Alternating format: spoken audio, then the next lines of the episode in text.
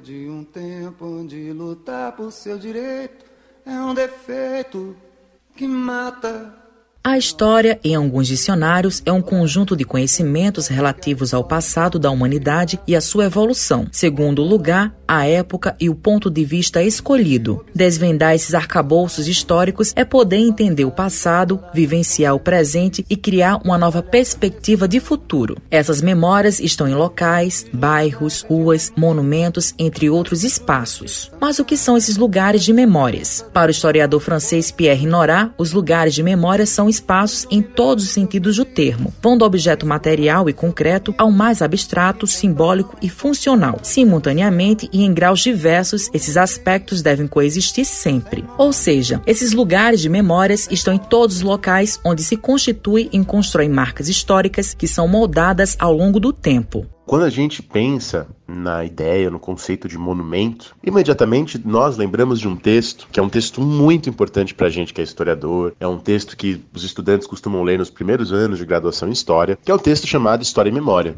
de um grande historiador medievalista, um dos nomes mais importantes dos estudos medievais no século XX, que foi o Jacques Legoff. Quando ele falava de monumento, ele remetia, evidentemente, à origem da palavra, né? A palavra monumento é uma palavra antiga, que remete à ideia de memória. Memória de um tempo onde lutar por seu direito é um defeito. Esse relato é de Daniel Gomes, doutor em História Social pela Universidade de São Paulo, professor de História na UNB, fundador do Se Liga Nessa História e membro do História Pirata. Daniel Gomes pontua quais são as funções dos monumentos e da memória histórica.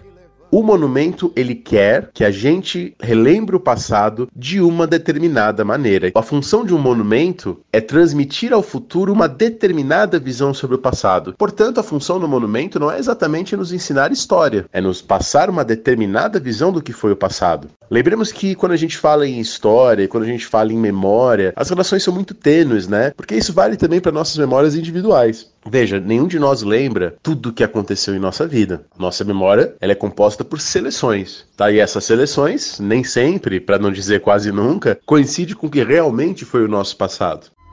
O professor exemplifica esse conceito.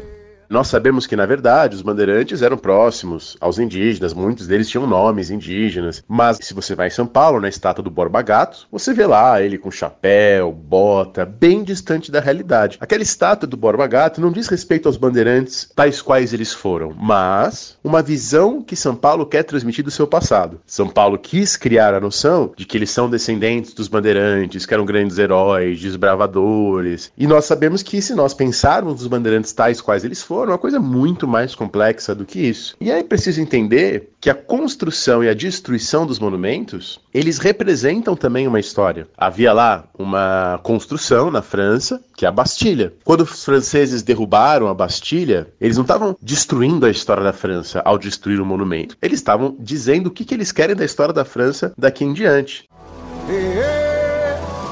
O historiador traz alguns relatos em relação aos monumentos na capital paraibana, o que será o nosso objeto de estudo nesta série, com foco nas personalidades eternizadas nestas obras um monumento paraibano de um importantíssimo artista plástico paraibano que é o Jackson Ribeiro, né? A escultura de 1967. Foi uma escultura importantíssima para a história do modernismo mesmo aí nessa região, devido ao nome Porteiro do Inferno. Houve toda uma polêmica em cima dela. A Câmara dos Vereadores de João Pessoa instala ali onde ela ficava antigamente o monumento à Bíblia. Depois ela se desloca, né, para um centro cultural. Depois em 2005 ela é colocada em um cruzamento, né, entre os bairros Cabo Branco e do Altiplano. O paroco local depois depois conseguiu expulsar a escultura dali e atualmente ela está na UFPB. Então, evidentemente que há grupos em João Pessoa que não querem preservar esse passado vindo do modernismo, da contestação. Eu, pessoalmente, sou fascinado por esses debates a respeito dos monumentos, porque eles dizem muito respeito ao que somos e ao que queremos ser também.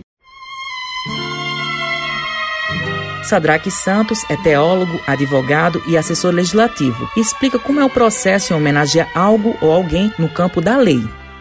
O instrumento legal que nós utilizamos para você nominar um prédio público, homenagear alguém, criar um busto, por exemplo, né? ou dar nome a uma rua, a uma avenida ou a um prédio público, é um projeto de lei ordinária geralmente dentro do Poder Legislativo, seja o Poder Legislativo no âmbito municipal, estadual ou federal. O parlamentar que quer homenagear, ou a entidade que quer homenagear, recorre ao Poder Legislativo e o parlamentar elabora um projeto de lei ordinária. Estes moços.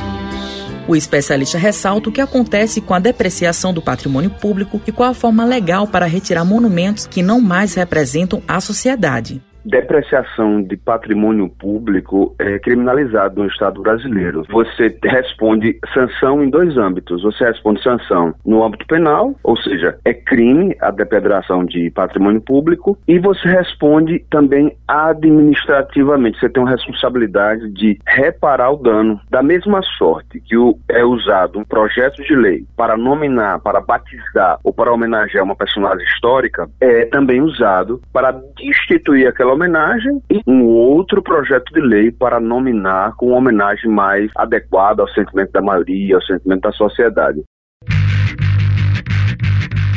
No próximo episódio da série Os Nomes por Trás das Obras, vamos abordar sobre o que há por trás dos nomes das cidades paraibanas. Com os trabalhos técnicos de João Lira, produção de Raio Miranda e Lucas Duarte, colaboração de Ivina Souto, gerente de jornalismo Marcos Tomás, Matheus Silomar para a Rádio Tabajara, emissora da EPC, Empresa Paraibana de Comunicação. Eu fui matando os meus heróis aos poucos, como se já não tivesse nenhuma lição pra